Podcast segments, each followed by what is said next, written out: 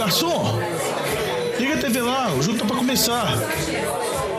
Atenção, Podosfera. Vai começar NFL de Boteco. Bem-vindos a mais um NFL de Boteco, seu podcast preferido sobre futebol americano.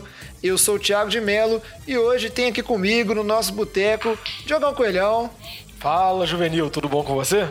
Beleza, Diogão. Temos também Vitor Oliveira. E aí, jovem, beleza? Como é que tá? Bom demais. Antônio Lamba. Fala, jovem, beleza? Hoje aqui numa posição muito mais confortável. Hoje é dia de bater. É isso aí, Hoje o é Lamba dia de aqui ser ficou nervoso. Não ser vidraça. Ranking do, ranking do Lamba, inclusive, fez, fez bastante sucesso. Muita gente é, batendo no Lamba, pouca gente Não, concordando. ranking sensato.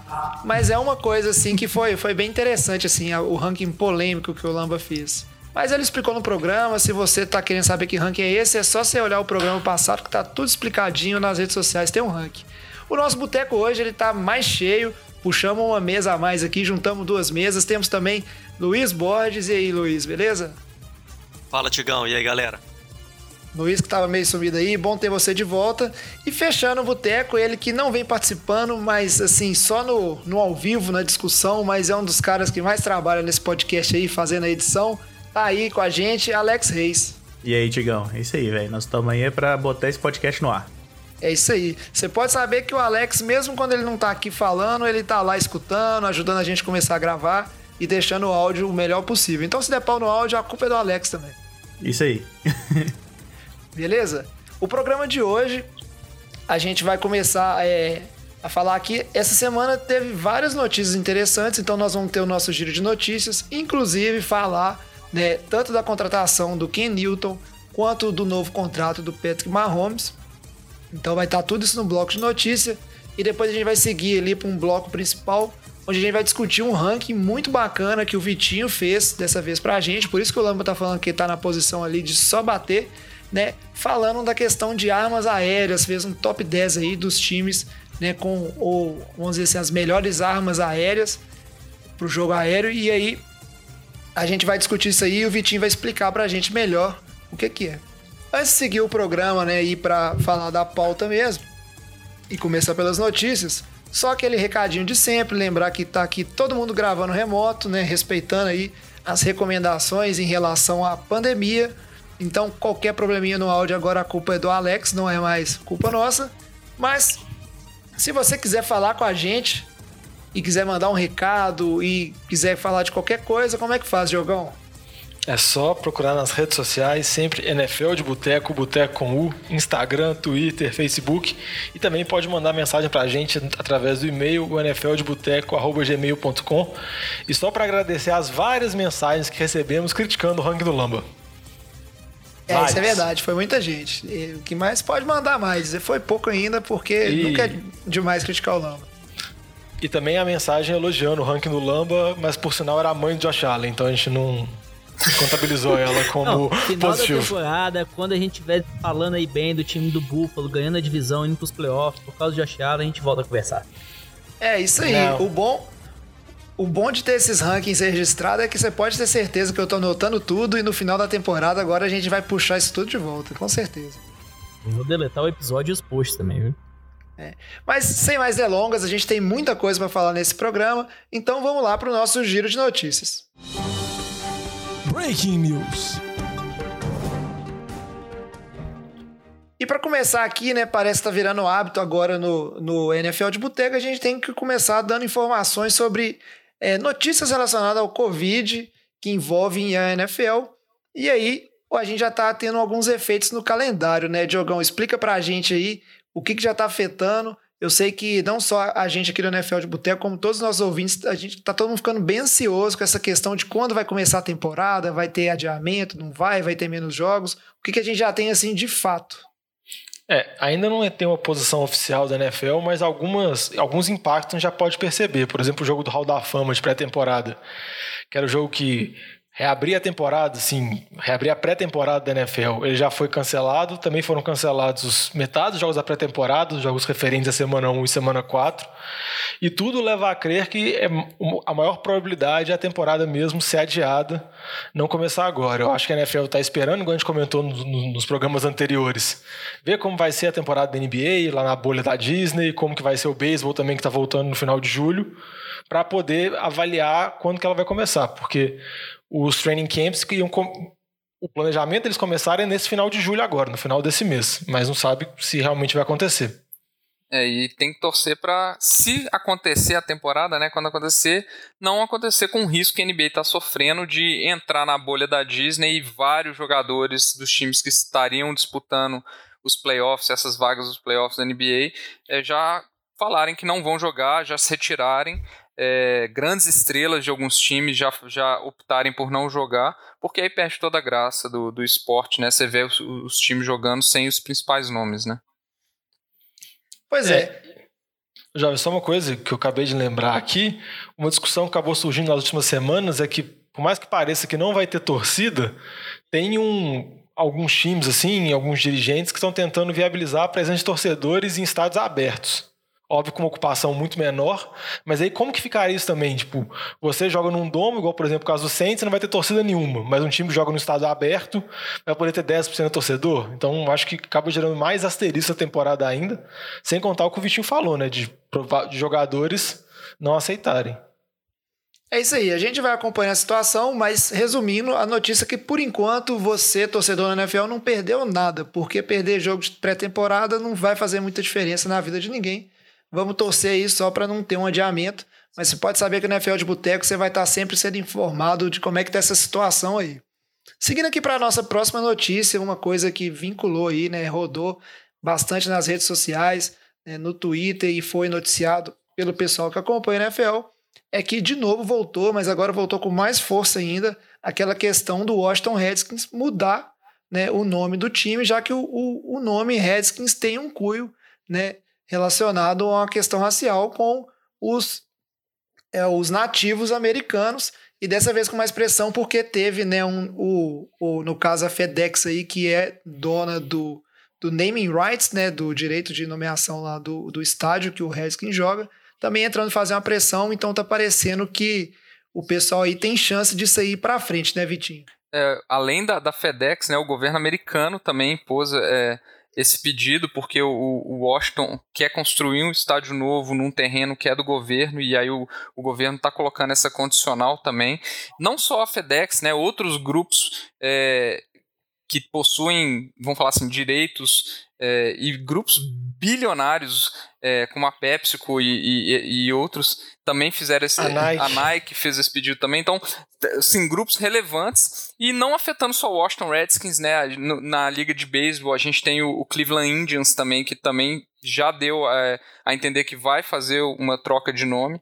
É, por outro lado, o Atlanta, o Atlanta Braves de beisebol também já disse que não pretende mudar o nome, e, e o Braves também é relacionado à, à cultura nativa americana. É, então, assim, é uma discussão de tempos que se inflamou muito por causa dessa questão do George Floyd. É, tá sobrando até para as estátuas de Cristóvão Colombo lá depois da, da, da, da, do discurso do Donald Trump, né? Então associando muito a imagem até de Cristóvão Colombo com a questão de colonialismo e escravidão etc. Então assim, acho, o movimento está muito assim, assintoso assim, para as modificações do nome do, do Washington Redskins e, e, o Ron Rivera até falou assim que seria muito bom se essa troca acontecesse antes da temporada para já começar a temporada com a cara nova, né? É, e é interessante a gente falar, primeiro, pela postura do Ron Rivera sendo praticamente a postura oficial de Washington, apesar do dono, o Snyder, sempre falou que ele nunca ia trocar o nome, agora ele está pensando em reconsiderar por causa de toda essa pressão financeira vocês comentaram. Lembrando que a FedEx é acionista de uma boa parte do time, e tem Pepsi, a Nike tirou todos os produtos do Washington do site de vendas dela. E o Rivera é um dos poucos senadores também minoritários, então ele está falando, ele está dando a cara a tapa, porque ao assinar o contrato e o time não tem general manager ainda, ele é o principal rosto da franquia. E só para lembrar que essa é uma discussão que vem sendo feita desde os anos 80, né? Ela ganhou uma proporção maior agora, vamos dizer, ela foi reativada por causa dos problemas raciais, de violência policial e do assassinato de George Floyd. Mas eu acho que é uma coisa que vale a pena a mudança. E só para complementar o que o Vitinho falou, o Cleveland Indians já mudou o mascote deles. É isso aí. Vamos acompanhando também como é que fica a questão. Mas podemos aí, né? Nessa temporada a gente tem oficialmente o Las Vegas Raiders, que foi uma mudança de cidade. Talvez tenhamos aí uma mudança no nome do Washington Redskins e na identidade visual desse time. A gente vai acompanhando. Seguindo agora para a próxima notícia, entrando aí na, no ramo da contratação de quarterbacks, finalmente, depois de muita delonga né, e muita especulação, Ken Newton assinou e ele acabou assinando com o time dos Patriots por um contrato bem pequenininho, né, muito discutido, jogadores manifestando contra ou a favor. E aí eu vou aproveitar que o Luiz, que é o nosso torcedor oficial dos Patriots, está aqui. Comenta pra gente, Luiz, essa questão da contratação do Ken Newton pelos Patriots. E aí, sua expectativa também, como torcedor dos Patriots, o que, que você acha que o Ken Newton tem a oferecer? É, bom, em relação ao contrato, é, como um todo, vendo as duas partes do negócio, eu acho que não ficou dúvida nenhuma que para os Patriots é um contrato muito bom, de baixo risco. É, fizeram um investimento aí inicial garantido de 550 mil dólares, que é praticamente nada. É, com incentivos, o contrato máximo que o Canito pode chegar em 7,5 milhões de dólares se jogar a temporada, for titular. E continua sendo um salário muito, muito baixo para um quarterback do, que já foi do MVP da liga, né, do cacuete que ele tem aí é, entre é, a liga hoje em dia. Embora ele seja um jogador com muitos cis, muitas perguntas em relação a ele. Então, aquela história, o Patriots está naquele é, low risk, high reward, que a gente chama em inglês, né? Que ele, o risco é baixo e a chance de dar certo com uma recompensa boa, é, ela existe. Que seria muito bom é, se realmente ele conseguisse performar para os Patriots que estão aí com dúvidas grandes no quarterback. Ninguém sabe como é que o Steedham é, vai ou não jogar é, sendo titular do time. Para o Cam Newton, também, do meu ponto de vista, foi algo bom. Ele é um cara que não está preocupado com dinheiro, ele mesmo já postou nas redes sociais dele que a proposta, obviamente, para ele não tem a ver com dinheiro, por isso que ele aceitou esse contrato menor é, vindo dos Patriots, mas era que o único time com com força, com nome, que ele teria chance de brigar realmente por ser o primeiro QB do time e jogar como titular. Os outros todos, por questões de pandemia, das dúvidas em relação à contusão, dele não conseguir fazer exame médico, de terem muitos QBs no mercado sobrando, entre aspas, aí esse ano, ele dificilmente teria a chance de ser QB1 em qualquer outro lugar. E ainda mais em um time que é competitivo, como o Patriots, que tem uma boa comissão técnica e etc. Então, para ele é mais uma, um ano aí que ele quer voltar a ter respeito das pessoas na liga, quer se mostrar como um bom jogador de novo, tentar trazer uma franquia muito vitoriosa novamente aos playoffs sem o Tom Brady, porque muito disso aí, se isso acontecer realmente, é, vai cair nas costas dele como o salvador, como o cara que deu a volta por cima, é, tem chance aí de ganhar, sei lá, um comeback player of the year, se ele conseguir levar os Patriots para os playoffs, e é o que ele busca para aí sim no outro ano ele se preocupar com dinheiro e voltar a ter um contrato multimilionário que, para seus últimos anos de carreira aí, vamos saber quantos anos que vão continuar, caso esse ano dê certo ou não. Mas eu, como torcedor, estou super satisfeito. Como, como o time bem pensou, eu penso a mesma coisa. Se der certo, muito, muito bom. Se der errado, vai ser cortado sem, sem muitos prejuízos financeiros para o salary cap. E valeu aí o teste, por mais que seja pela experiência dele tentar passar algo é, para o time, pelo menos aí na pré-temporada. É, eu quero saber do resto do nosso boteco em relação ao Ken Newton. Eu quero saber o seguinte: quem que tá sendo mais iludido? Se é o torcedor dos Patriots confiando no Ken Newton ou se é o Ken Newton confiando nos Patriots para levar ele a algum lugar?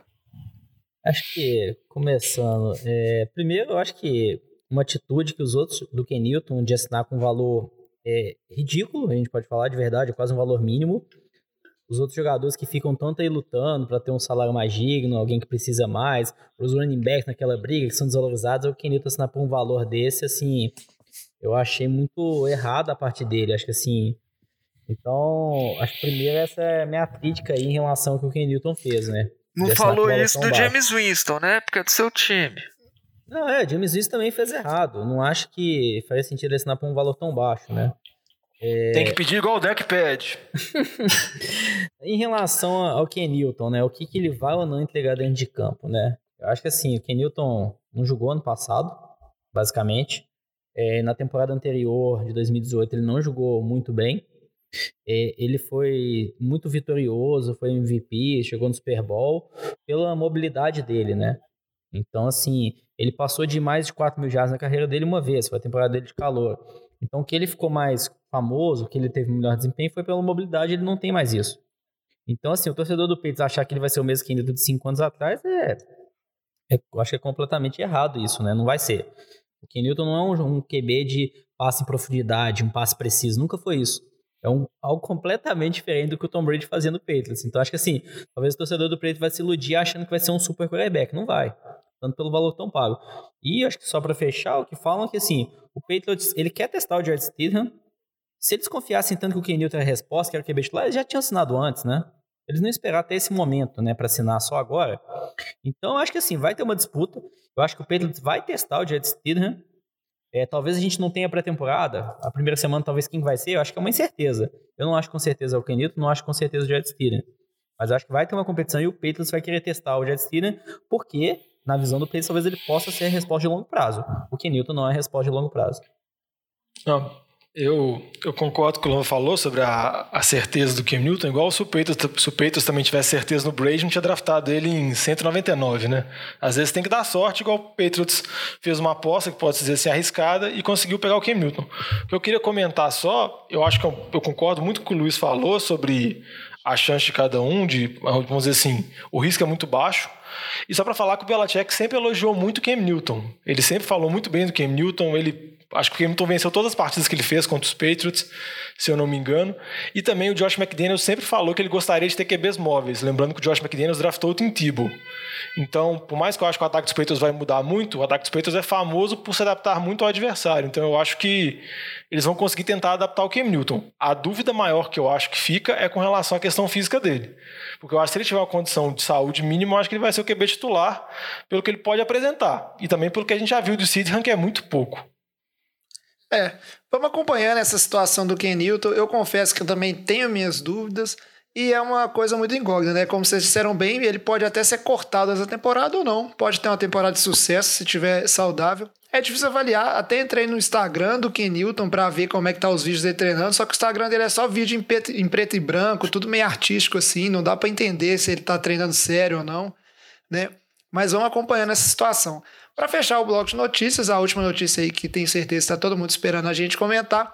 Vou chamar o Lamba, que é o homem dos contratos aqui, ou pelo menos era, né? Porque os ouvintes estão falando que agora o Lamba ele analisa mais com emoção do que com as estatísticas depois do ranking que ele fez. Fala pra gente aí, Lamba, do contrato, né, que o Patrick Mahomes assinou. Tá aí no seu terceiro ano, né? Agora tá indo pro, pro quarto ano, mas só dois anos jogando titular. O time nem resolveu esperar e assinou um contrato monstruoso de 10 anos, que acumula muito dinheiro aí, batendo lá nos 500 milhões. Explica pra gente um pouquinho desse contrato que o Mahomes é, é, assinou, pra gente discutir aqui depois, né, se vale ou não vale, prejuízos ou não pro time, pro QB e pro resto da liga. Ô, jovem, só antes do Lan falar, só para falar que esse contrato é tão absurdo que você não pode falar 500 milhões, você tem que falar meio bilhão, que é, É muito verdade, mais né? impactante. E É essa verdade. vontade meio bilhão. Agora você pode ir, Lamba. Mas eu vi uma piadinha, né, falando que você acha que o Mahomes tá rico? O Jeff Bezos, né, o dono da Amazon, ele ganha meio bilhão a cada 36 horas, né? Então, é, em relação ao contrato do Mahomes, ele tem mais dois anos do contrato dele atual, né, o contrato de calor. Então, foi uma renovação aí, um novo contrato de 10 anos, né? Totalizando aí 12 anos. Então, até quando se falou inicialmente, ah, foi de 450 milhões, aí depois começaram a falar 500 milhões. Vamos lá. Ele tem um contrato aí de dois anos. O que assinou esses 10 anos são 450 milhões, lá em signing bônus, em salário, em incentivos, e tem um adicional lá de 25 milhões, né?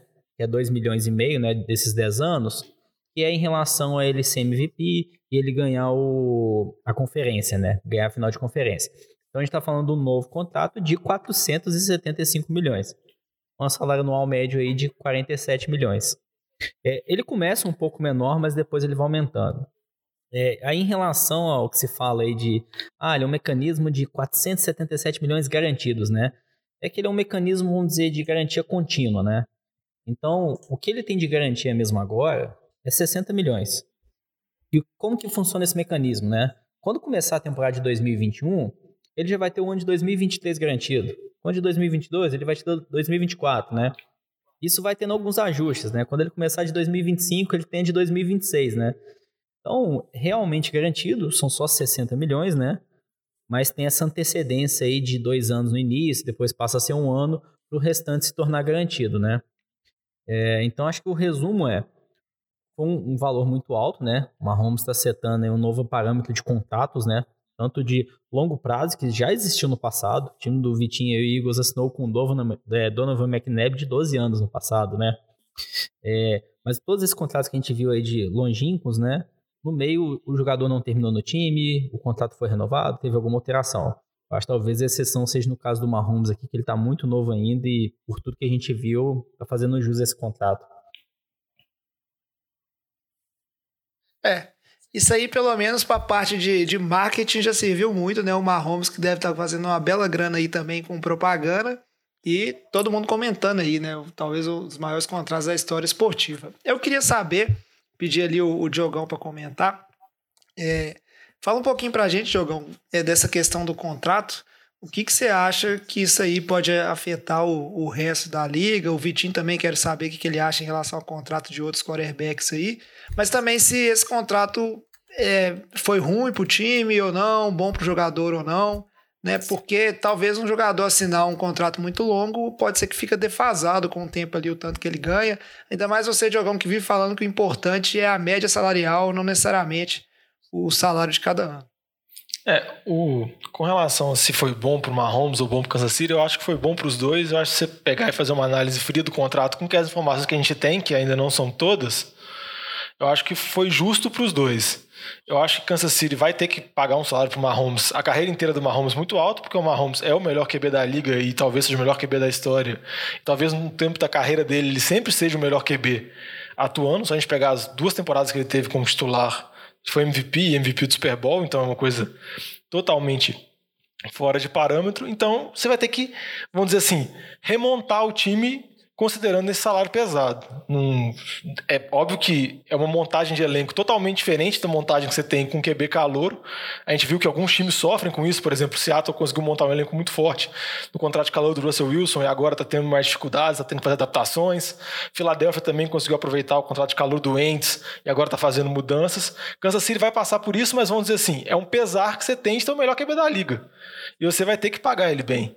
E outro ponto que eu queria falar é que eu acho que esse contrato de 10 anos, como o Lama falou que já aconteceu, talvez dite uma nova tendência em renovações. Mas como o Mahomes é tão ponto fora da curva, que eu acho que às vezes fica difícil a gente colocar que outros QBs vão poder falar isso, outros vão poder pedir isso. Mas o principal, eu acho que o contrato é tão longo e o Mahomes jogando tão bem que se ficar defasado vai ser reestruturado. Entendeu? Eu acho que a chance do Mahomes receber exatamente o que esse contrato fala é muito pouco.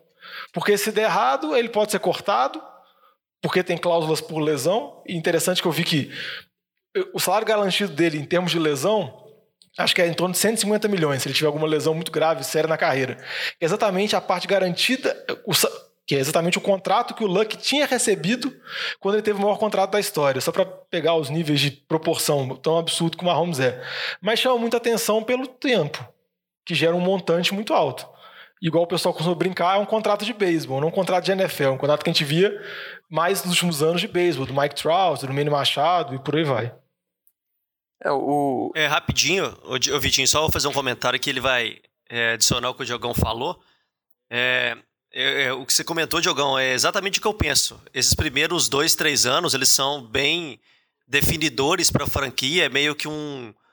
Não um tudo ou nada, claro que não, mas é, um tiro mais curto assim que eles estão fazendo para buscar mais um ou dois Super Bowls aí enquanto ele já tem muitos jogadores principais em contrato vigente ainda, né? Então eles ainda conseguem é, manter o salary cap é, factível, mesmo é, reestruturando já o Mahomes nesse primeiro ano, porque principalmente se eles ganharem mais um ou dois Super Bowls aí, não sei, nos próximos dois ou três anos, vai inflacionar a galera toda que está jogando lá, com certeza. Vai ter que daqui a pouco dar contrato novo pro Kelsey, pro Tarek Hill, e assim por diante, e aí vai ficar difícil, que é o que o Jovem comentou que aconteceu com, com o Seattle, aconteceu também com Green Bay, é, não é algo simples de se gerenciar, então é, agora a ideia é conseguir ganhar o máximo possível, obviamente, né? É, mas depois fica bem difícil você conseguir manter. É, o, o Diogão falou muito bem, é o problema ruim que a gente tem, tipo assim, o problema bom no caso que você tem de ter o melhor QB da liga. Você conseguir gerenciar ele e o time para conseguir suportá-lo da melhor maneira possível. É, o negócio do Mahomes é que talvez ele seja tão bom que mesmo com jogadores medianos ele possa fazer as coisas funcionarem. Que é o que eu acho que o Kansas City espera aí também com, nos próximos 10 anos com esse contrato. É, o, o jovem, ele tinha perguntado, né, o que que isso pode impactar pro, para os outros co contratos que a gente pode ver na próxima temporada ou os próximos que estão para para receber extensões ou, ou, novos contratos, né? E quando a gente pensa esses QBs, a gente pensa basicamente em deck e no Deshaun Watson, na minha opinião, né? É, na, vendo o contrato do o que a gente imagina que é a estrutura do contrato do, do Mahomes, eu acho que Dallas e Houston ficaram bem aliviados, na minha opinião, né? É, se a gente pegar aqui que 2000, a gente tem um, uma coisa que a gente tem que levar em consideração é que a gente tem uma incerteza do cap, como que o cap vai se comportar para a próxima temporada, que é possível que caia. É, e, e, só que lá para 23, 24, a gente tem a expectativa de aumento muito grande do cap por causa é, de questões de renovação de direitos de televisão, etc. Então pode ser que o cap aumente muito lá em 23, 24. É, então a gente não sabe também se a proporção do contrato Mahomes foi já prevendo uma expectativa disso, não, não sei. É, mas, óbvio, concordo com o Diogão, não acho que em 2027 ele vai ganhar perto dos 60 milhões que o contrato prevê. Eu acho que isso vai ter uma reestruturação. Mas por que, que eu falo que Dallas e Houston ficaram aliviados, na minha opinião? Né? Se a gente olhar 2023, 24 e 25, né, que são os três primeiros anos do contrato do Mahomes, é, depois dos dois anos do contrato calor do Mahomes, é, ele tá para ganhar aí na casa, no primeiro ano em torno de 38 milhões e nos outros dois anos em torno de 42, né, tirando aqueles 2 milhões e meio de incentivo que o Lamba falou. É, com isso, os QBs, como o Deck e como o Deshaun Watson, que, que pela, pelo que a gente ouviu, eles também não estavam querendo contratos muito longos, eles queriam contratos de três anos, exatamente para ter um poder de barganha depois do final do contrato. É, os dois, é, na minha opinião, eles perdem muito. Por quê? Eles não vão conseguir um, um contrato na, na, faixa de, de, de 42 milhões. É, eles, eles têm que ter uma, uma noção de que o Mahomes ele é muito mais valorizado que isso, por isso que ele assinou um contrato de 10 anos. Né? Então eu acho que isso dá um alívio, porque eu acho que o deck, por exemplo, perde muito poder de barganha dele de falar assim: eu quero um contrato de 3 anos, 120 milhões. Né? Como que ele vai conseguir argumentar isso? O Lamba já tá louco ali que ele já não tinha como argumentar. Exato. Agora que agora que esse, tipo, ele perde muito poder de barganha com esse contrato do Mahomes na, mi, na minha visão. Né? É, o Deshaun Watson é a mesma coisa. Ele não vai conseguir um contrato na casa de 40 milhões com o Mahomes ganhando 38 no primeiro ano e. É, desculpa, 40 no primeiro ano, 38 no segundo, 42 no terceiro, uma coisa assim, mas na média dos 40. Né? Eles não vão conseguir bater a casa do Mahomes, eu acho que isso não faz sentido. Então acho que isso aí vai mudar muito a perspectiva dessas negociações desses dois, desses dois contratos, é, e eu acho que deu um alívio para Dallas, na minha opinião, principalmente. Acho que é nessa, é, é nessa linha, o, acho que o Mahomes está no auge, né? Duas temporadas, uma de MVP, uma de campeão do Super Bowl, né? Então, assinando esse contrato na ordem de 40 milhões no, no auge, né? Tá fazendo mais qualquer um, né? Então é isso, Deshaun Watson, Dak Prescott, tiveram lá bons jogos, não chegaram no Super Bowl, não foram MVP, né? Tem mais que se provar, né? Em relação ao Mahomes, né? Então, ali que o Vitinho falou, né? Eles vão ficar nessa ordem ali, próximo dos 30 milhões, né? Cara, achei que o Labo ia falar um palavrão ali agora, nesse tem mais que, que ele falou aí. Diogão, fecha pra nós aí. Não, o que eu ia comentar é que o Vitinho falou da situação de outros QBs querendo contrato, só para destacar de um jogador em Kansas City, que não é QB, mas é o Chris Jones, Jones. que para muitos é considerado o melhor jogador de defesa do time, Fe um dos fez melhores. Fez muita diferença no Super Bowl, inclusive fez muita diferença no Super Bowl. Ele tá com a franchise tag. Ele já disse claramente que ele não vai jogar essa temporada sob a franchise tag, que ele quer uma extensão de contrato e fica essa dificuldade agora de Kansas City. Por mais que estendeu o contrato do Mahomes, vamos dizer assim, empurrou um pouco o problema para frente, Kansas City tem problemas no cap. Acho que tem 3,5 livre no cap, ele tá ganhando em torno de 16, então tem que fazer uma certa mágica no salário cap que a gente sabe que é possível. Mas ele vai pressionar também para querer ganhar um, um, contrato bom. Óbvio que não no nível do Mahomes, mas pela importância que ele tem na defesa, ele vai querer um contrato porque ele, é de, porque ele já, já falou clara, claramente que vai fazer holdout. É, fora que rola um orgulho, né, Diogão? Não tem como. Você vê o. Por mais que você sabe que o QB recebe bem, você fala assim: ah, tá abrindo a carteira aí, tem dinheiro, paga para mim também, né? A gente vai acompanhando a situação do Chris Jones e vamos comentando isso aí, mas agora a gente precisa ir pro nosso bloco aqui que nós vamos fazer o ranking do Vitinho, descobrir o que, que o Vitinho considera aí as 10 melhores é, armas aéreas, não individuais, né? Mas os 10 times com o melhor plantel ali pro jogo aéreo da NFL.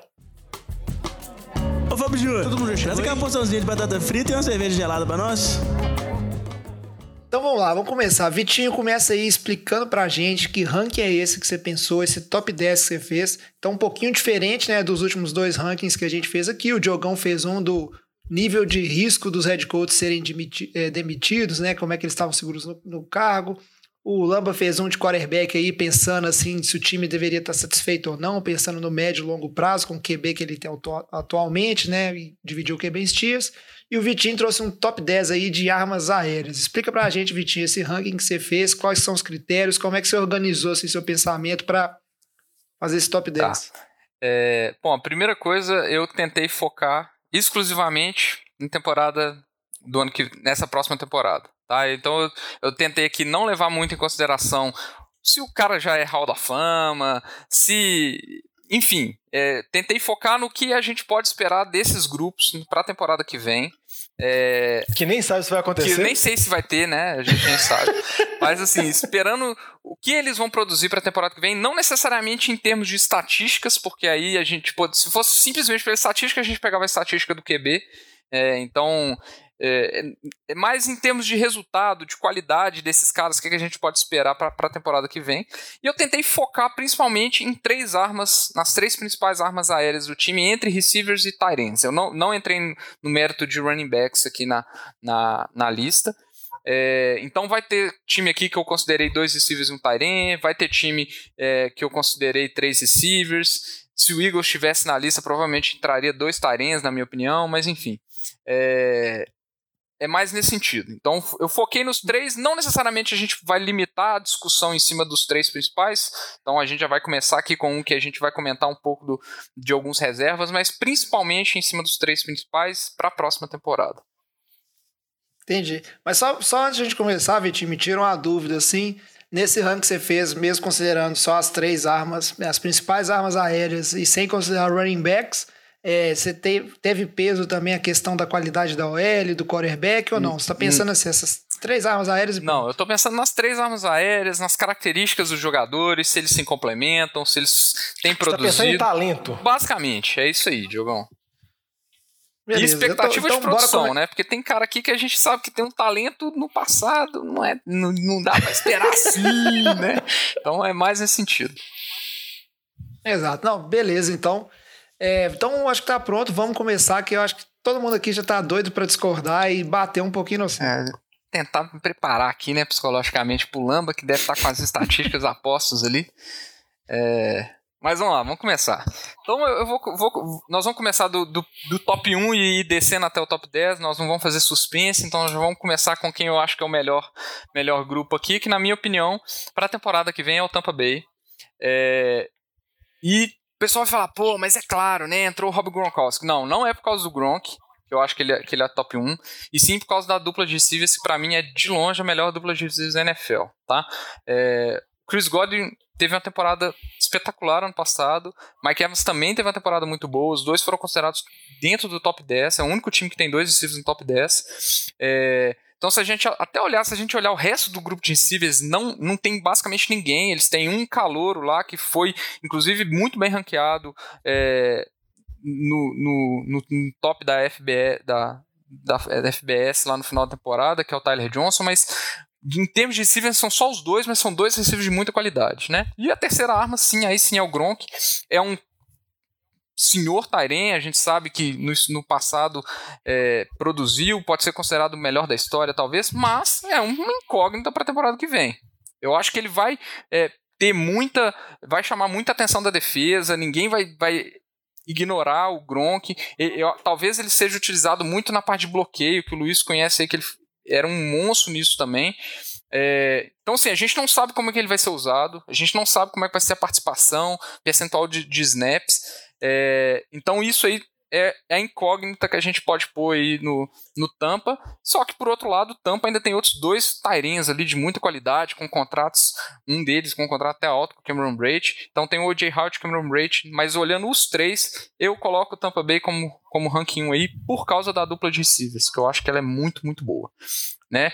No, no número 2 aí, que é, que é um esperado também, eu acho, é o time de Kansas City a gente tem o Tyreek Hill como arma, vamos falar assim, arma número 1. Um. A gente tem o Travis Kelce como arma número 2, um receiver no Tyrene. E a arma número 3 ali, eu coloquei o Sammy Watkins, mas é quase um Sammy Watkins barra Michael Hardman, na minha opinião. Os dois, eu acho que a produção, pode ser que até o Michael Hardman passe a produção do Sammy Watkins. É, e eu acho que são armas que se complementam, não é? E complementam o, o ataque do time. O, é um ataque muito rápido, então o Tyreek Hill é um dos melhores recebedores de passes longos na NFL, a gente sabe disso, a velocidade dele é absurda. É, inclusive, ele, na minha opinião, é um dos causadores é, de uma mudança na, na visão do, dos, dos, técnicos na NFL. Ele, então, tipo assim, a, a, preferência tem se dado a receivers rápidos em, em, relação a receivers grandes. A gente tem visto uma mudança nessa, dessa na NFL, na minha opinião. A gente viu que o, o Henry Huggs foi o primeiro recebedor da. É, é, draftado esse ano. A gente teve o, o Rager no Eagles, que também não era esperado, mas muito por causa da velocidade. A gente viu o Stephon Diggs sendo valorizado em Buffalo, que é um, um time muito rápido, mas sem receivers grandes, né? Então acho que e, a, o Tyreek Hill criou, mudou essa percepção da NFL de ter um jogo muito mais rápido do que um jogo de disputa de grandes recebedores, etc. Tá? Então ele, para mim, ele é um dos principais receivers da NFL. É, e o Travis Kelce é, para mim, top 2 ali, ele com, com o, o, o George Kittle. Então, para mim, é muito bom. E o Michael Hartman e o Sammy Watkins, eles, qualquer um dos dois que você queira considerar, para mim, eles também são, são, recebedores de muita velocidade, se enquadram bem com o estilo do jogo do time e com, e com o ataque, né, com os passos que o Mahomes dá. Então, acho que, para mim, esse é o top 2 do meu ranking. O, o resto do boteco aí tá quietinho porque tá todo mundo concordando? Ou como é Não, que é? tô esperando o Vitinho terminar de falar. Eu concordo com muita coisa que ele falou, principalmente os elogios que ele fez aos dois receivers de tampa. Eu acho que se ele é só pegando os dois receivers é a melhor dupla mesmo. Embora acho que tem que tomar um pouco cuidado quando a gente vai analisar as estatísticas dele, porque acaba que Tampa, com o James Winston, infla muito, que o James Winston é o mestre das estatísticas, tanto em jardas, TDs, interceptações, tudo dele é potencializado a mil, mas comparando Tampa e comparando Kansas City, eu tende a preferência de postar em Kansas City porque eu tenho uma, mais, uma certeza maior. Eu acho que o Gronk é um, é um baita ponto de interrogação, ele é um dos melhores talentos da história, se não o melhor mas não dá para saber, o cara tá um ano aposentado, o último ano dele já vinha baleado. E Kansas City eu acho que tem a certeza, o Tyreek Hill, como o Vitinho falou, que é um dos receivers mais dinâmicos da liga, um dos melhores receivers, o Kelsey que é top, e o Sammy Watkins, que também é um baita se, mas se você pegar em termos da temporada dele, ele vive convivendo com lesões, mas ele tem jogos muito bons. E sempre lembrar que ele foi draftado muito cedo, ele foi draftado antes do Adel no draft, nunca conseguiu corresponder, já rodou em um bocado de time até chegar em Kansas City, mas ele já promoveu alguns picos. E eu acho que acaba potencializando muito esse ataque de Kansas City, assim. Além do Michael Hardman, que está no segundo ano, pode se desenvolver. Mas então, em termos de preferência, acho que por Kansas City eu já ter visto e ter mais certeza, mesmo tentando abstrair o Mahomes por trás, que é muito difícil, eu apostaria mais em Kansas City do que em Tampa por causa da interrogação do Gronk. É, acho que eu concordo aí que os dois são os melhores, as melhores peças aéreas mesmo, esses dois times aí. Acho que sem dúvida alguma é o top 2. Concordo com o Diogão, também prefiro o Chiefs na frente. É, parte desse argumento aí que o, o Gronkowski, a gente não sabe como que ele vai voltar. Foi sendo fora. O último ano ele ficou, jogou muito mal. Não é mais aquele jogador dominante. Tem lá o O.J. House, tem Cameron Braid, mas assim, também são talentos que não, tão se provar, não se provaram o suficiente, tanto que contrataram o Gronkowski, né? Em relação, até a gente fala aí, Mike Evans, Chris Good, né? Acho que o que o, Diogão falou, né? Do James Winston é o mestre das estatísticas, né? Quando na, na reta final da temporada os receivers de Tampa machucaram, o Brashad Perriman, que é um receiver que a gente nem fala, ele jogou os três últimos jogos, nos três últimos jogos ele teve mais de 100 jardas nos três jogos. Uma temporada inteira, isso daí é 1.600 jogos. Lógico, a gente não vai fazer uma regra de três simples. Mas os três jogos que ele jogou como titular, ele teve mais de 100 já nos três jogos. Então acho que isso gera um receio, o quanto que talvez o que o, o Gooden fez ali, talvez não é, era por causa do ataque, né? É, e o que o Diogão falou, o restante aí, que Tarek Hill, Travis Kelce são mais comprovados. Eu acho que o ponto que o Vitinho falou, o Milko Hardman, eu acho que é um jogador muito bom. Ele era um calor no ano passado. Ele virou o jogador mais de profundidade do que o Tarek Hill, né? Então, acho que por conta disso, acho que o Chiefs aí tão, são as peças mais completas. É, ver, né? O, esse inicinho de ranking, normalmente, ele é, tem mais consenso, mas vai continuar, Vitinho, vai descrevendo seu ranking aí pra gente, porque agora começa a entrar numa zona mais cinza, assim, vamos ver se vai dar mais desacordo. Bom, vamos lá. É, aí realmente eu, eu acho que vai começar a complicar, mas eu ainda vou colocar aqui o meu top 3 como time de Dallas. É, Superestimado! Pode ser que seja, pode ser que não seja. É, eu acho que o Amari Cooper se encontrou em, em Dallas depois da, da, da, saída lá de, de Oakland, né?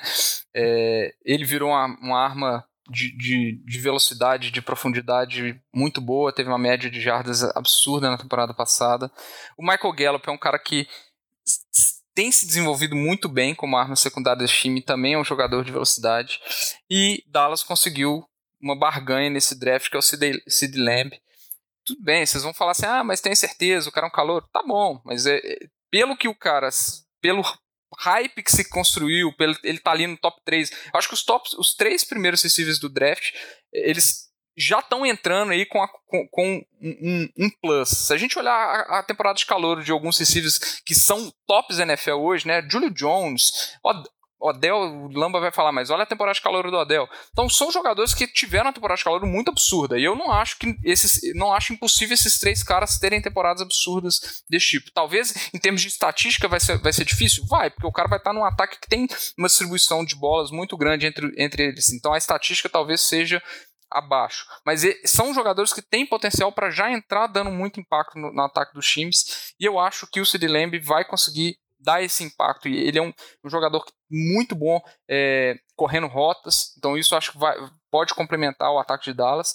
Que o, o, único problema, na minha opinião, é realmente uma arma ali de, de, de, de red zone, ali, um Tyren, um cara maior para receber. Só que tem o Zeke lá para produzir, então, enfim. Mas em termos de trio de receivers, para mim é o melhor trio da NFL entrando nessa temporada, tá? É, vou aproveitar aqui só para falar. Saiu uma notícia do Indioco essa semana, né, que ele não quer ficar em Cleveland por causa da contratação do Austin Hooper e, e, e, ele coloca Dallas aí como o primeiro time que ele gostaria de ir, né, que eu acho que seria uma senhora aquisição para Dallas, obviamente, dependendo do, do valor, né. É, Dallas que já tem problema de, de cap, de salário, etc. Mas enfim, acho que complementaria excelentemente esse, esse, esse trio de receivers aí. Número 4, né, falando em Cleveland, eu vou colocar Cleveland aqui, vão me bater infinito por causa do Odell, é, mas eu acho que o Odell, ele tem tudo para esse ano ter um, um ano de rebound, assim. É, se a gente olhar o, eu acho que foi muito por causa do, calendário, por causa do técnico. Eu, eu particularmente, para mim, o, o, o, técnico no passado de Cleveland foi uma coisa de outro planeta. Acho que não dá para utilizar a temporada de Cleveland do ano passado como referência para muita coisa, principalmente a atuação do Baker, do Adel, que não funcionou. E o Baker, tipo, eu acho por causa dessa dificuldade dele se encontrar com o Adel, muito por causa do esquema do ataque, ele aproveitou muito o Jarvis Landry, tanto que ele teve uma, a melhor temporada da carreira. Né? Então, assim, eu acho que o Adel é um cara de muito talento, o Jarvis Landry é um dos melhores slot receivers da NFL, e agora eles têm um Tyren excepcional que estava numa crescente muito grande. Tudo bem que era uma crescente com o Matt Ryan, que para mim é um puta QB comparado ao Baker Mayfield, é, mas ainda assim eu acho que é um trio muito interessante. Óbvio, é uma dúvida se vai ser é com outro técnico novo, a gente não sabe como é que vai ser o esquema para aproveitar esse tanto de arma ofensiva, é, mas eu acho que é um trio que se complementa muito bem, tem um, um, um, um muito bom, um receiver no Jarvis Landry slot muito bom, uma arma de TD de, de meio de campo ali com o Austin Hooper muito boa também. Eu acho que é um trio que se complementa muito bem. E se a gente olhar, ah, estatísticas, como é que vai ser? Cara, o, o primeiro semestre de Houston é muito. De, de, do, de Cleveland é muito favorável, se a gente olhar o calendário, assim. Então eu acho que pode dar um, um gás para esse time se, se, se embalar. Ah, ô Vitinho, esse negócio do Odell aí, eu tenho que te falar que eu tô achando que é tudo muita promessa. Igual todo ano é o ano do podcast no Brasil, agora toda temporada vai ser a temporada do Odell de novo. Cara, pode ser que seja, sei, mas... cara, eu acho, mas eu o acho podcast já deu ter, certo, velho. Eu acho que Ó, talvez nós aí- vamos terminar com nós vamos terminar com aquela questão que no, no final o Odell era igual o Davi Luiz, velho. Foi o cabelinho que vendeu a história dele lá. Não. E depois que, Não. o- tipo assim, mas era só estilo. Que isso, cara. Não, mas zoando, eu acho zoando. que você comparar vai. o Odell com o Davi Luiz é absurdo. mas só queria falar que eu nem acho o, o Cleveland ridículo. O Vitinho falou que ele vai tomar paulada, não, mas porque pelo ranking dele, a ideia que eu tenho, que você está querendo analisar talento e potencial, eu acho que você tem um potencial absurdo com o Odell. Acho que tem vários questionamentos, várias dúvidas, mas em termos de talento bruto, ele é um dos melhores da liga. O Landry também é um dos melhores slots. E o Hooper já mostrou que é eficiente. Então eu acho que em termos de potencial. Exato. Eu acho que é Pode aí. alcançar muita coisa, mas também pode ser um desastre total, Pode. igual foi a temporada Exato. passada. E aí eu vou colocar o quinto aqui para deixar a discussão, é, que é o time de Arizona. Eu também tô colocando aqui com três recebedores, então igual a Dallas. É a hype, é, É- a hype de Arizona. É um, um ótimo grupo, só que para mim as peças eu ainda tenho dúvida se elas vão se encaixar tão bem. Então assim, de talento eu, eu gosto. O DeAndre Hopkins acho que exige comentários. É, o Fitzgerald ele é eu tentei não falar disso, mas pra ele, ele é um hall da fama, obviamente. Se a gente olhar a produção dele ano a ano, ele ainda tem tido, tava tendo é, é, 100 targets por, por temporada ali, que é, que é um, um número razoável para um receiver 2 do time agora. É, obviamente, não acho que ele vai Ah, chegar mas nesse é porque número. É, E assim, ele é um cara muito consistente. Eu acho que a questão do Fitzgerald é isso. O cara não, não dropa a bola. O cara é super consistente, é, é a arma, é a válvula de escape sempre que precisa. E você tem o Christian Kirk, que tem evolu tá, vai ir para a terceira temporada, é, tá evoluindo também. Só que eu acho assim, talento tem de sobra nesse trio, mas eu acho que não é um trio que eu acho que vai faltar velocidade. A minha questão acho que é é essa. Eu acho que é um trio que não se complementa muito bem. É um trio que vai jogar muito no meio do campo. É, não sei como é que isso vai encaixar no ataque de Arizona. Se a gente olhar, não tem arma de, de profundidade mais de 15 jardas por recepção. Nenhum deles faz média de mais de 15 jardas por recepção, igual outros times que a gente falou e, e vai falar ainda. Então, assim, eu ainda tenho dúvidas se ele vai se encaixar tão bem assim no, no, no ataque de, de Arizona, se não vai ficar conturbado demais e se as três armas vão ser bem utilizadas. Por isso que eu coloquei ela em quinto, senão eu subiria mais essa- eh, esse time. Ó, pode começar? Pode, pode. Então, vamos lá. Eu acho que primeiro, em relação a a Dallas, né? Eu acho que receiver calor, a gente não pode confiar no primeiro ano. Então, assim, a análise é pensando para essa temporada. Então, a gente pegar Sid Lamb, Jared Hilde, todos que foram draftados esse ano, acho que a gente não tem confiança que eles vão ter um bom desempenho. É, quantos receivers aí que passaram de mil jardas nos últimos 10 anos? A gente vai contar no dedo. São pouquíssimos. É, é caso a caso. Ano passado foi só o AJ Brock. Teve uma temporada sensacional, né? É, então, acho que assim, receiver calor, acho que tem uma curva de aprendizagem, é o que a gente vê na NFL. Por exemplo, running back calor, ele já se adapta muito rápido. Então, acho que eu já tenho um receio em relação a receivers calor. Eu não acho que ele contribui muito no primeiro ano. Então, se a gente olhar nesses três times, é, para mim o Cardinals não está na frente dos três. Por quê? Eu acho que você tem que pegar o, o jogador que mais se destaca. É, a gente pegar quais são os melhores receivers na NFL. A gente pega talvez o top 3 aí, a gente coloca o DeAndre Hopkins lá. Então acho que assim, a gente coloca o DeAndre Hopkins, eu acho que ele é o ponto de partida pra mim. Porque assim, se a gente fala ali a Mari Cooper, um receiver calouro e o Michael Gallup, pra mim o DeAndre Hopkins é melhor que qualquer um desses três, claramente, né? E um calor, eu acho que tem muitas incertezas ainda. É, tanto que o Tristan Kirk de Carlos tinha uma expectativa, não correspondeu. Tem lá um calor, a gente Isabela. Então, assim, é, eu acho que tem incertezas. Ah, se eles confiavam tanto no Michael Gallup, por que, que eles foram lá e pegaram o receiver na primeira rodada? Então talvez eles não tenham essa confiança que o Gallup seja a resposta. Acabaram de renovar a Mary Cooper. Então acho que eu fico com essas dúvidas ali em Dallas, que eles estão construindo. E pra mim, eu tendo a priorizar um grupo que tem peças assim que se destacam muito. Então assim, o Deandre Hopkins que é muito bom, com o Fitzgerald que está em fim de carreira, mas é consistente. Então acho que por isso, por conta dessa peça principal, que eu tendo a subir um, algum um time. Tá, vou só aproveitar aqui minha réplica aqui. Só, por que, que eu não concordo muito com essa análise? Você está fazendo uma análise de um receiver calouro com um receiver de muito talento, que a gente sabe que o DeAndre Hopkins tem muito talento, só que está indo para um time novo. Então, assim, a gente não sabe como é que ele vai, se ele vai ter a mesma produção, a mesma expectativa que ele tinha é, no time de Houston. No time de Houston ele tinha ele tinha um cara lá que abriu o campo para ele absurdamente, que era o Will Fuller, né? E, e meu problema é que esse time de Arizona não tem essa peça, tá? Então essa é a primeira coisa. Eu não sei se ele vai ter uma produção é, não, não em termos só de estatísticas, mas em termos de produção e eficiência dentro de campo, é, igual ele tinha em Houston. É, então, assim, você olha o Adel, o Adel antes dele, dele, ter os problemas de lesão e o drama todo do, do, do Giants, ele, ele teve ótimas temporadas no Giants. E aí ele mudou para um time e não, até agora não funcionou, né? Eu acho que vai funcionar porque ele tem muito talento ainda, mas não de cara, no primeiro ano, não funcionou. A gente viu isso. É, e com relação ao, à questão do Michael Gallup, cara, eu discordo totalmente. Eu acho que Dallas pegou o, o, o Sid Lamb no draft, não é porque eles não confiam no Michael Gallup, inclusive já teve declarações falando que eles gostam muito do Michael Gallup, porque eles não vão trocar o Michael Gallup, embora é, muitos times até tentaram depois do draft. É, mas porque, cara, é o Sid Lamb na posição que ele chegou. É a mesma coisa de você esperar, tipo, um top 10 chegar na vigésima posição lá e, e, e, tá sobrando sem ter nenhuma é, problema extra-campo que normalmente surge de última hora para explicar uma coisa dessa. Então eu não acho que tem nada a ver a questão do Michael Gallup que você falou.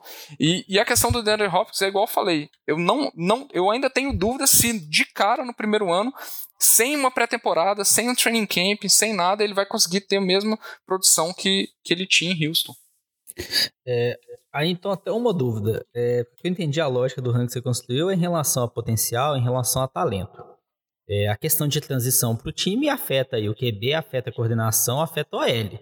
E a, e a questão também de números. Você comentou, ah, o Browns tem uma tabela muito favorável no começo. E daí? A questão aqui é o talento, né? A análise, né? A gente tá focando isso no ranking, né? Só para entender. Porque assim, a gente for usar o argumento, talvez a tabela, talvez o entrosamento no time, né? Porque ele entrou ali agora, aí tem mais variáveis para considerar. Não, Acho que assim, tô... do ponto de vista de talento, é, eu entendo que Hopkins com Fitzgerald são melhores que os outros. Eu não, de novo, eu não falei em talento na hora que eu fui avaliar, eu falei expectativa de produção e eficiência dentro, dentro da próxima temporada. É, óbvio, eu estou tentando avaliar os três. Se você quiser avaliar, ah, vão avaliar QB, vão avaliar, óbvio que isso vai afetar. É, mas eu estou falando da expectativa de produção pro time, do, dos caras, não só talento. Se fosse talento, beleza, eu colocava lá o, o, o Michael Thomas, que para mim ele de longe tem, o melhor talento da NFL. Não é isso que eu tô avaliando. Tô avaliando expectativas de produção dos três na próxima temporada, não necessariamente em termos de estatísticas. Você vai pegar ah, qual é a eficiência de um cara jogando num calendário fácil contra um, um calendário difícil. Pô, é óbvio que é no calendário fácil. É, o que eu tô querendo dizer é que Óbvio, tem mais fatores, mas, de novo, tem muitas coisas subjetivas que você vai avaliar aqui, cara. Não, é impossível você colocar um, um, um ranking objetivo, senão eu vou pegar o ranking do, do PFF da temporada passada e vou jogar aqui e não, ninguém vai ter como discutir, entendeu? Que é a pontuação objetiva é matemática. Ó, oh, eu só vou entrar aqui nessa discussão só para falar que o Vitinho, quando ele fez a primeira explanação, ele quase me convenceu a mudar meu voto de qual era o melhor trio de receivers que eu achava da liga, porque eu vou querer falar de, de Arizona e de Dallas. Mas como a gente está falando sobre exatamente a próxima temporada em si, eu acho que ainda a presença do Fitzgerald conta muito. Eu entendo as ressalvas, as dúvidas do Hopkins, se ele pode se adaptar ou não, porque vai mudar para um, um, time que tem um esquema diferente, é um time que joga todo mundo aberto, com o Murray com muita liberdade. Mas ainda eu acho que os receivers de Arizona para a próxima temporada, acho que eu tenho mais segurança neles. E igual eu votei, que eu falei que Kansas City eu também tinha uma segurança maior, eu sigo essa mesma lógica. Aí por isso que eu tenho essa preferência. Mas se for tentar analisar um, um, um pouquinho assim, se o Vitinho tivesse aberto um pouquinho mais a janela dele, eu acho que eu teria concordado com Dallas. Mas eu entendo todas as ressalvas que ele falou do Hopkins e da mudança de esquema e o que, que pode o cara vir a ser. E também porque eu tenho birra com a Mari Cooper. Já que o Lamba deixou as análises do coração liberadas no programa, eu tenho birra com a Mari Cooper, eu acho ele super estimado. É porque você já teve ele no Fantasy em é, Oakland, né, Lan? Né, Diogo? É, é, é por, causa disso. disso mesmo. Eu não queria externar, mas já que você quer externar, é por causa de Fantasy mesmo. É, cara, eu tenho um motivo aí... plausível. Não o Lamba que acha o Josh bonito. Pronto, é, fala eu não, vou, eu não vou render, eu não vou render demais aqui, não. Mas o. Eu acho que aqui é difícil. Eu já não concordo com mais nada que o Vitinho colocou aqui. Esse negócio é, é, difícil quando o pessoal tá no alto. Eu não confio tanto assim em Cleveland, por mais que fala que ah, o Odell é talento. Eu já falei, ah, beleza, cara. São uns caras ok, mas é, não acho que o, tipo assim, pesa o fator desses receivers. E eu tô muito interessado, só um pequeno comentário que eu vou fazer, como é que vai ser essa questão do Fitzgerald agora. Porque o Fitzgerald é tipo o Túlio Maravilha, né, da NFL. Ele tá há muito tempo lá, cara. E por mais que a gente fala, tipo assim, que ele tá velho, ele nunca deixou nesse período de tempo de ser o principal alvo lá em Arizona. E aí eu tô curioso para saber essa temporada como é que vai mudar um pouco essa dinâmica, tendo né, ali o DeAndre Hopkins. Mas é óbvio que é um receiver ainda que joga bem e tal. E o DeAndre Hopkins, eu acho que apesar de ter a transição, tem uma vantagem lá, porque ele tem o hábito de levantar a mão para cima quando ele tá livre. E isso vai ajudar muito o Kyler Murray a conseguir enxergar ele, né, além da OL, porque ele é baixinho ali, ajuda um pouco mais. Fechando esses cinco primeiros, agora vamos para a segunda metade do ranking do Vitinho. Vai falando aí pra gente, Vitinho, como é que quem foi o seu sexto colocado aí e continua nesse ranking que você Bom, fez. vamos lá, vou tentar ser mais breve agora que a gente já passou do top 5, né? Bom, top 6 para mim aqui vai entrar o New Orleans Saints. É, óbvio, para mim ele tá sendo puxado pelo Michael Thomas porque eu não acho o resto nada excepcional. É, a contratação do Emmanuel Sanders eu acho que veio bem a calhar, é boa. Não, não acho que vai mudar da água para o vinho o ataque só porque é o Emmanuel Sanders. É um cara que tem poucos drops, é, te, teoricamente ele vai estar tá ali para esticar o campo. Não sei se vai funcionar esticar o campo com o Drew Brees, na minha opinião. E o Jared Cook, para mim, é um, é um bom, é uma ótima arma na, na red zone, recebendo TDs, mas eu não acho que é um, um, um grupo absurdo, não. Michael Thomas, para mim, leva esse grupo lá para cima. Para mim, ele é o melhor receiver da NFL atualmente. É, número 7, para mim, é um ataque é, que se complementa excepcionalmente bem, que é o ataque do, do Chargers. É, então você tem o Keenan Allen, que é um dos melhores corredores de rotas da NFL. Você tem o Mike Williams, que no ano passado foi a melhor arma ofensiva é, em jogos de profundidade, maior quantidade de passes recebidos com mais de 40 jardas, maior média de recepções para recebedores que tiveram, vamos falar assim, é, mais de 20 recepções, ele já entra, é, recepções é, jardas por recepções, né? E o Hunter Henry, para mim, é uma, uma, arma excelente no meio de campo também e, e para e TDs. É, a minha única dúvida com relação a esse time é, a durabilidade. Né? Todos os três têm histórico de lesão. É, e se a gente analisar o, o, resto, também não tem resto. Tá? Então, analisando os três, eu acho que é um ótimo grupo, é, mas que a gente tem grandes dúvidas com relação à durabilidade dos três. Tá? Então, para mim. Ele joga no Chargers, velho. Você queria o quê? Né?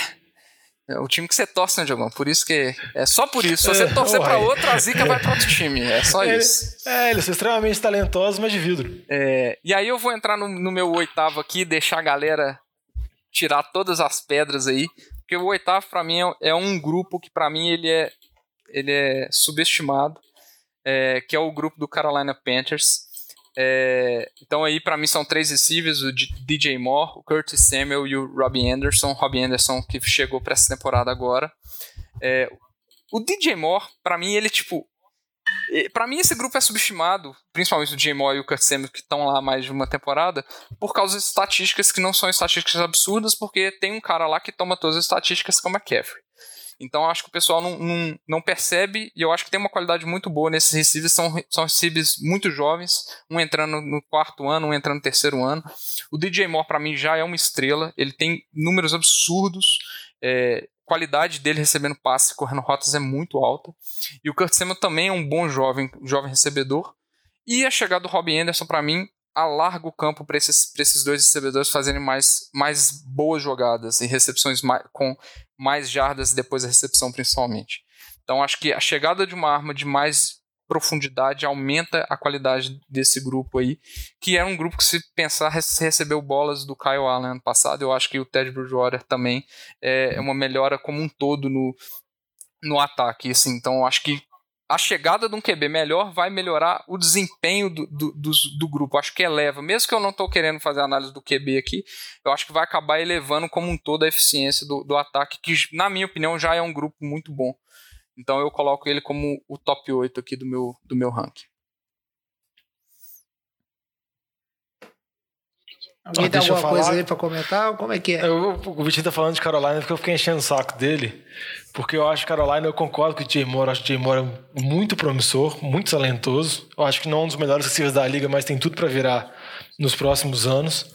E o meu ponto com relação ao Curtis Samuel e o Robbie Anderson é que eu acho que eles têm alguns jogos empolgantes, tem alguns momentos bons que eles tiveram na carreira. Você consegue extrair três, quatro jogos que eles foram bem aqui numa temporada aqui a colar, mais ou menos o mesmo esquema que eu falei do Sammy Watkins em Kansas City, mas o Sammy Watkins para mim é uma peça mais periférica do que esses talvez vão ter que ter um papel mais preponderante, assim, já são a segunda e a terceira arma ofensiva aérea se desconsiderar o McCaffrey, né? Que é, um, que é meio complicado. O McCaffrey já é a segunda arma ofensiva esse... aérea desse time, né? É, não, é, na verdade o McCaffrey é a segunda, às vezes a primeira. Mas meu ponto é só esse, mas é porque eu não tenho tanta confiança nesses recíveis. E um ponto também que eu queria falar que eu acho interessante, mas que o Vitinho não entrou nisso, eu também acho que o Bridgewater vai potencializar, mas isso é uma outra discussão. Eu fico muito com a dúvida com relação ao estilo que o Bridgewater jogou no Saints. De passes mais curtos, de não ter mostrado um passe longo. Não sei se era por causa do sistema desenvolvido do Saints, ou então se foi, vamos dizer assim, se ele tem uma certa limitação de força no braço, que eu acho que pode complicar um pouco mais, principalmente com esses receivers mais rápidos, assim. O Rob é uma arma para esticar o campo, o Cassiano tem muita velocidade, mas isso aí é uma outra discussão e é mais expectativa do time para a temporada. É, em relação a esses daí, acho que primeiro em relação aos Saints, eu faço, eu faço um pouco de comparativo com a situação do, do Cardinals, né? Tem, assim, um receiver fora de série, né? Top 3 da liga aí, a gente vai falar, talvez melhor pela temporada do ano passado, do Michael Thomas. Emmanuel Sanders complementa, Jared Cook ok, né? Então acho que por isso talvez eu coloco ele na frente da, do time do Cowboys, do time do Browns, né? Acho que por conta do quanto que o Michael Thomas se destaca em relação aos outros recebedores desses times, né? Acho que a análise do Charles, aí, o Vitinho falou totalmente de acordo, né? A questão da lesão é o que mais pega mesmo, né? Todos os jogadores lá têm esse risco de lesão muito sério. Em relação ao Panthers, eu concordo com o Diogão. É, o DJ Moore é uma boa opção, né? O Vitinho também tinha comentado. O Kurt Samuel, o Robbie Anderson, eu tenho muitas dúvidas. Eu acho que até nessa linha, o DJ Moore, o Kurt Samuel, são jovens. Talvez a gente pode estar falando daqui uns três anos, uma dupla boa de receiver, né? O Kurt Samuel se desenvolver mais. Mas para essa temporada, eu acho que eles têm ainda a se desenvolver. Ainda são poucos novos. É, na minha visão, o time do Panthers não ficaria nesse top 10. A gente tem outros times que entram na frente aí por conta disso. Eu acho que ainda tem um, passo para esses jogadores ainda darem na carreira para se consolidarem mais na NFL ainda, né? E aí, Vitinho, como é que segue o seu ranking até o final? Bom, aí as últimas duas vaguinhas do meu ranking aqui, eu fiquei em dúvida entre três times, na verdade. É eu fiquei muito na dúvida. Os três times para mim são Falcons, Denver e Lions. E eu resolvi deixar o Lions de fora. Então, para mim, o, o, meu top 9 aqui, para mim, é, é, o time do Atlanta Falcons. É, então, cara, Julio Jones, acho que a gente não precisa comentar. Acho que é top 5 receiver da NFL, tranquilamente. O Calvin Ridley, eu acho que vai ser o Chris Godwin desse ano. Eu acho que é o cara que vai dar um, um dos maiores saltos de produção. É, de, principalmente pela saída do, do, do Austin Hooper, eu acho que ele vai virar uma arma muito importante e talvez um ponto de referência também do, do Matt Ryan, sendo que ele já tinha já vinha tendo produções interessantes. Tudo bem que teve alguns picos, alguns jogos de muitos picos extravagantes dele, é, mas eu acho que ele é um cara que tem muito a evoluir para a lá Chris Godwin. Acho que vai, vai virar uma da, possivelmente uma das melhores duplas da NFL também. É, a grande dúvida fica na terceira posição, por isso que esse para mim não tá lá em cima. Então, para mim a terceira arma é o Hayden Rush, que tá chegando de novo, chegando esse ano. É um cara que tem muito talento. É, então acho que a gente pode esperar alguma coisa, porque ele foi cara, foi jogador de primeiro round, mas que não produziu muito em Baltimore, né? Então assim, eu acho que pode ser que vai encaixar bem, tentar suprir um pouco do, do, papel do Austin Hooper. Eu acho que o Matt Ryan é um cara que vai saber utilizar ele muito bem e vai se encaixar, encaixar no esquema de jogo, então coloquei a Atlanta em, em nono. É, e para mim é, uma, é uma, só falar aqui do Lions, que é o time que ficou de fora, é uma situação muito parecida, só que eu acho o Lions com receivers piores. Tá? Então, é, se comparar Julio Jones com, o, com o, o, Kenny Golladay, eu acho o Julio Jones melhor. Se comparar o Calvin Ridley com o Marvin Jones, eu acho o Calvin Ridley melhor em termos de talento e expectativa que eu tenho para o ano que vem. Embora o, o Kenny Golladay e o, e o Marvin Jones tiveram produções absurdas na temporada passada, principalmente se você olhar o número de TDs, né? É, mas eu acho que os dois times são bem parecidos ali, mas eu optei por deixar o Lions de fora.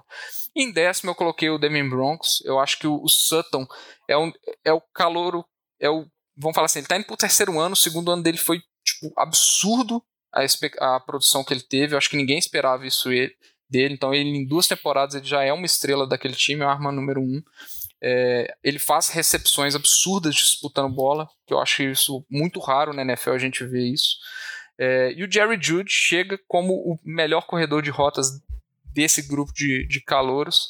É, então acho que Jerry Jude de um lado correndo muito boas rotas e o Cortland Sutton em algumas bolas assim, aqueles é, aqueles passes sobre o ombro, né, que, que a gente vê os jogadores recebendo, eu acho que vai ser uma, um bom complemento, uma boa dupla, né? E o Nofente eu acho assim, melhor do que o TJ Hawkinson, que deixou de, que eu deixei de fora, o Nofente teve alguns boas produções no segundo semestre da temporada passada, que eu não vi do TJ Hawkinson, por isso que eu passei o Denver na frente do Lions. É, então acho que é um grupo que demonstrou né, tirando o Jerry Judy, obviamente, o Sutton e o Fenty demonstrou uma evolução ao longo da temporada passada, é, junto com o Drew Locke, obviamente, é, e eu acho que esse ano tende a ter uma produção ainda melhor, por isso que eu coloquei aqui como um terceiro grupo em termos de expectativa para a temporada que vem. Eu acho que é um, um grupo que eu acho que tá lá, eu acho que vai, vai conseguir produzir muito, muito bem, mais inclusive que na temporada passada, por isso que eu fecho meu ranking com Denver aí.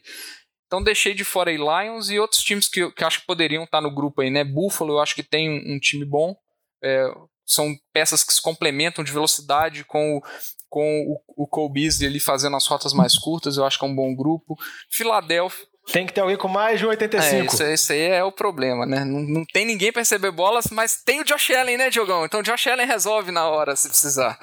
É, Filadélfia, se você olhar, e discordou do Lamba ainda no ranking. Se você olhar Lamba. o grupo como um todo de Filadélfia. Se juntar o ranking do Lamba, que o Josh Allen é elite, mas o Vitinho, que bota Buffalo aí quanto entre os principais melhores grupos de recebedores, filho, Buffalo vai voar esse ano, com certeza. É, mas a, o resto das menções honrosas aqui, né? Filadélfia, eu acho que tem incertezas, mas tem de receiver. É um grupo grande agora, se olhasse todo mundo saudável, entre aspas, porque a gente não sabe quem que vai estar saudável, né?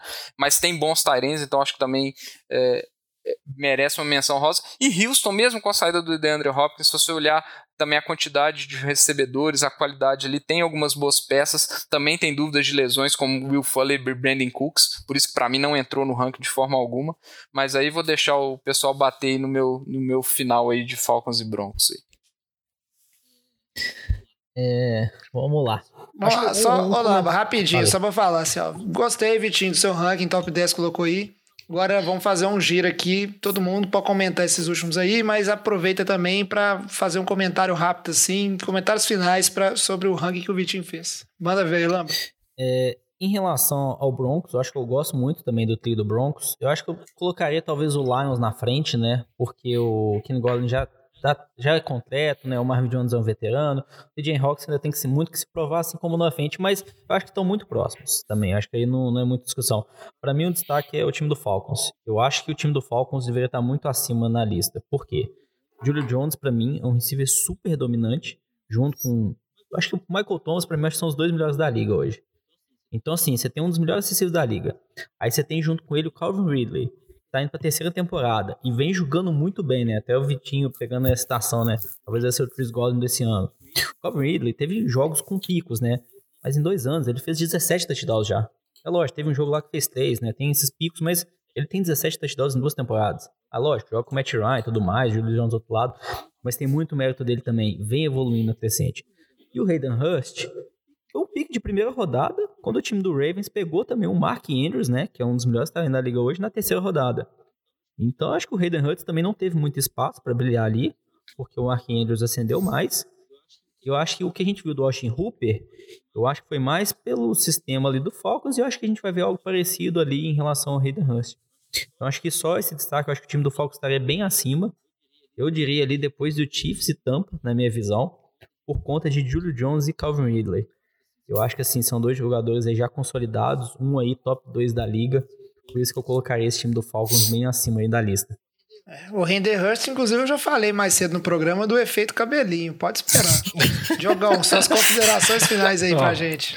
Uh, primeiro eu queria fazer duas considerações rápidas. Uma com relação à análise que o Vitinho fez do ranking dele. O Vitinho gosta de receiver jovens. aparentemente. O bichinho gosta de apostar em talento jovem. E com relação à análise do Lambo, o Lambo gosta de apostar em medalhões. O Lambo tem o receiver padrão, ele vai nele. Então, só minha consideração é essa. Mas eu só queria falar com relação que o Vitinho falou de várias considerações especiais. Eu queria só citar um time, que eu acho que é o Rams. Se a gente pegasse o início da temporada passada, ele as três armas ofensivas, talvez Cooper Cup, Brandon Cooks e Robert Woods, talvez fossem as três armas que melhor se completassem, ainda mais na hype que o Rams estava. Eu sei que o Brandon Cook saiu, mas eu acho que o Cup voltou muito bem da lesão. O Robert Woods, eu acho ele subestimado na liga, por achar no receiver muito seguro. E o Rigby, que surgiu do nada na temporada passada, mas foi muito bem na segunda metade da temporada. Então eu acho que vale uma menção honrosa. Mas com relação à performance, se o time vai performar ou não, aí ficou nas dúvidas, porque entra mais com relação ao ataque do time. Mas eu só queria destacar isso e falar que o Vitinho gosta dos jovens. Inclusive É, você. ficou- Eu amo o jovem. ficou o nosso claro, jovem né? aqui eu amo, É, não tem jeito. Muito, muito obrigado. Mas é, deu pra ver claramente que o Vitinho colocou é, vários calouros promissores aí na estatística dele. Né? Aproveitar também o Luiz. Ô Luiz, fala pra gente aí suas considerações finais aí. O que, que você achou do ranking do Vitinho e tal? O que, que você achou de muito errado? Você concorda com tudo? Conta pra gente aí. O Luiz estava dormindo. Não, eu, eu gostei do, do ranking do Vitinho aqui. Eu acho que tem algumas coisas que eu discordo que vai algumas coisas junto com o que o Lambo e o Diogão falaram ali. Não gosto muito do ataque do Panthers. Eu acho que são jogadores que têm muito a provar ainda e não sabemos também se eles conseguem produzir com qualquer quarterback que estiver lá. Mas, no mais, eu acho que não, não foge muito disso. Eu também acho que o Cleveland Browns não é um time que são- não são jogadores que estão conseguindo mostrar isso com a frequência que deveriam, é, mas pode sair muito bem esse ano também. Eu nunca tive dúvida que o Lamba gostava dos medalhões. Isso sempre foi assim. E os novatos sempre assustam o Lamba. Você viu ele aí, os QBs dos últimos anos aí, sempre assustado. Então, de nada me surpreende essa atitude dele aí no, no dia de hoje. É. Eu só pra fazer minha consideração aqui, Vitinho, parabéns, um, um belo ranking. Deu pra ver que você investiu bastante tempo aí, consideração pra, pra chegar nessa lista. Realmente é difícil, não, não tem opinião É que agrada difícil fazer média Inclusive- analisando as três peças também. É um trem complicado. Tentar É, eliminar. fica mais E é complicado. muito difícil você tirar o E- QB do time, Isso, isso é um problema Isso, sério. Tirar o QB e o OL do time, você tá fazendo utopia. Você tá fazendo um trem totalmente alguma- filosófico. e algumas coisas são, são apostas também. Por exemplo, você colocou alguns grupos que envolvem receivers calouros, mas eu, se fosse apostar o receiver calouro, que eu acho que vai ser o, o melhor da temporada o Bam Bam coração. Bam, Não, vai ser, eu acho que vai ser inclusive o Justin Jefferson, que é um receiver que foi draftado pelo Vikings lá. Eu acho que ele vai encaixar igual o dedo no nariz ali no lugar que o Stephon Diggs deixou. E é um time com potencial. Eu só teria duas críticas. Eu também não acho que o Browns está com isso tudo. Eu subiria o time do Falcons, igual o Lamba falou, não vou repetir. Acho que o Broncos talvez tenha um pouco da hype ali do que foi. E aí, na temporada passada, né? E o Cardinals eu já falei lá no início. Aí, em relação à hype da temporada passada, eu só queria comentar assim, um time que não, não teve menção honrosa, né? Mas para mim é um time que me chama atenção em termos de talento do que a gente viu. E talvez ficou um pouquinho esquecido na temporada passada pelos problemas de lesões. Mas é o grupo de recebedores dos Steelers, assim, que eu acho que é um grupo bem talentoso, que mesmo na saída do Antônio Brown, você tem o Juju Smith-Schuster, aí você tem o James Washington, né, o Deontay Johnson, e você tem um Tyrande ali no Vince McDonald, que é um Tyrande confiável. É um time que eu acho que ele, tipo assim, eu acho que é um time que tem talento aí que não apareceu nem na menção honrosa, e eu não sei se foi por questão de, vamos dizer assim, é, teve uma temporada tão apagada dos Steelers no ano passado que não apareceu. Mas é um time aí que me chama atenção. E fico triste, eu particularmente, de ver, por exemplo, a situação quando você fala do time do Bengals, que é outro completamente esquecido. Mas você tem lá, né, é, um grupo de recebedores que não é dos piores também, na, na minha humilde opinião ali, né? Que você tá falando do AJ Green, Tyler Boyd, não é o, ben, dos o piores, né? eu mas concordo, aí viu, Tigo? Até ele... nem menção É, rosa, eu, eu- fiquei mas é porque senão chateado, eu ia eu fazer confesso. menção rosa a cinco times aqui, não ia ficar. Eu achei que ia ser muito, mas o Bengals estava ali, eu também gosto do. O problema do Bengals é que eu, eu tenho ressalvas com relação ao AJ Green por enquanto. Assim, eu É, tenho dúvidas o que, que é lesão, você- o, que, que, é, o que, que é charme dele ali na, na- no que foi a temporada passada. É, mas sim, se você olhar talento e expectativa, AJ Green, Tyler Boyd e John Ross, eu acho que é um bom grupo sim de, de recebedores. Agora o Steelers eu discordo, tá? Eu achei que é, mesmo com, com um QB com QBs no plural horrendos na temporada passada. Eu acho que a produção é, do time foi muito aquém. É, e eu coloco isso um pouco na, na, nas costas dos recebedores, sim. É, é, era o momento de esperar alguém ah, tomar, tomar as rédeas da, da situação e eu não vi isso muito. Eu acho que o Deontay Johnson tem se provar, o James Washington também. É, não sei, eu não, não, acho um grupo que dá para você comparar com, com, com, com o que a gente falou aqui hoje, não. Ó, eu só concordo com o jovem se você colocar o Mika Fitzpatrick na, na rodada. É, teve mais TD que Porque todo o Mika mundo. Fitzpatrick É. foi um dos melhores receivers do, do Steelers da temporada passada em termos Pode de ser. Recepções, mim- big plays. Então, se colocar ele como receiver, eu acho que aí o jovem pode conversar. Senão, o jovem tá só alcoolizado. É, isso aí. E pra mim, explica, mas não justifica. Mas é isso aí, fica o ranking do Vitinho. O programa já tá chegando ao fim. Vamos então pro nosso tradicional bloco de encerramento. Ô, galera, nós estamos fechando a cozinha. Vocês vão querer mais alguma coisa?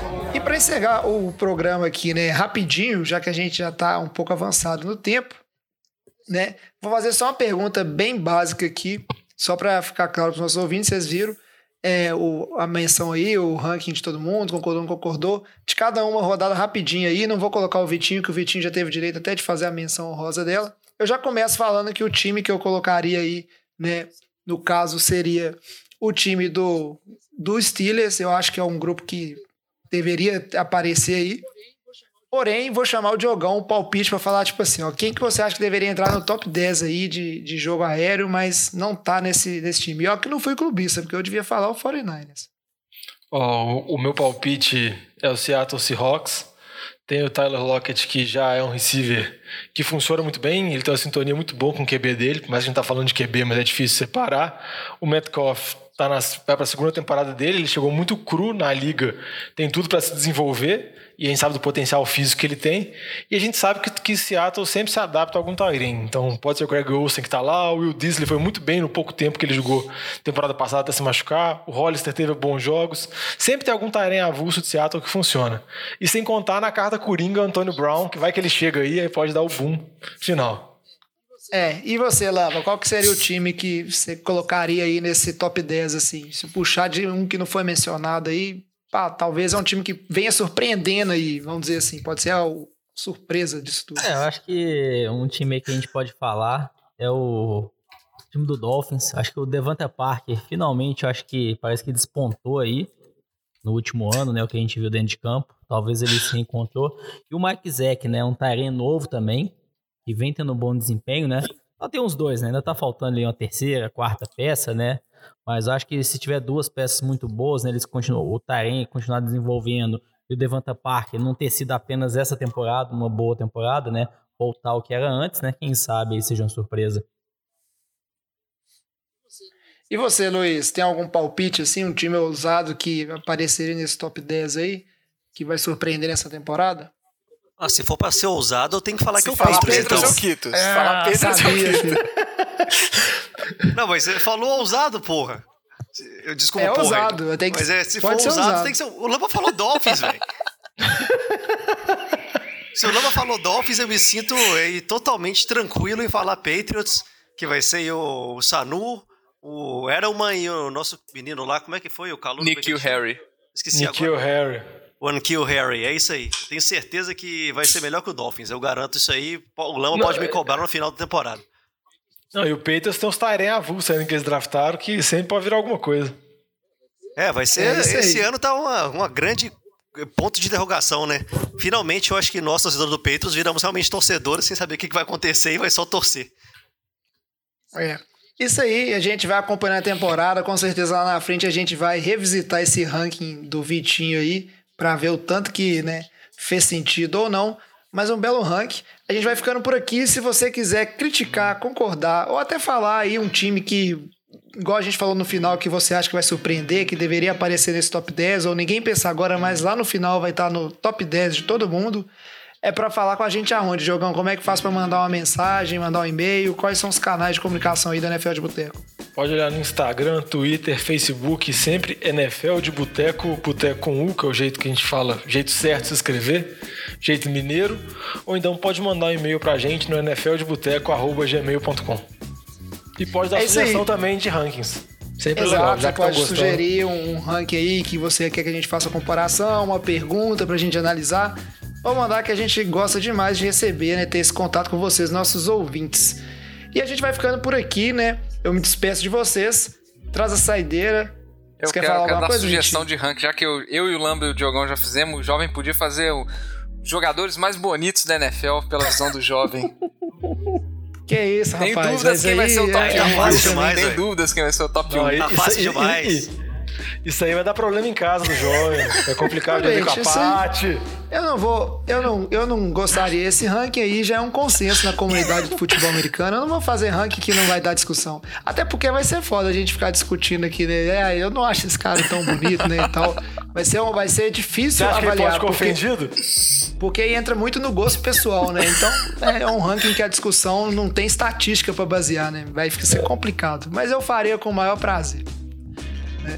Mas fica aí, vamos ver o que, que a gente apronta pro próximo programa, fazer um ranking, uma comparação. A gente volta daqui a duas semanas, o NFL de Boteco ainda tá quinzenal, já chegando na hora aí da gente fazer as nossas análises da divisão e tal, e começar a ser semanal, a gente avisa aqui. Ficamos por aqui, traz a saideira, fecha a conta, passa a régua e até o programa que vem. Valeu. Valeu, galera. Abraço.